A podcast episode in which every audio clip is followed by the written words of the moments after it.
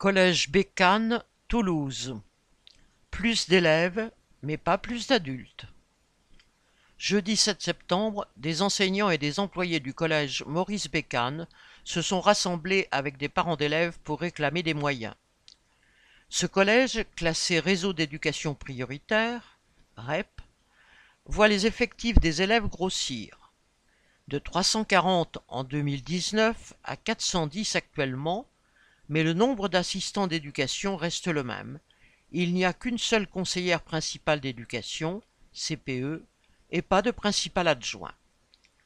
La mobilisation a forcé le rectorat à recevoir le personnel et les parents d'élèves.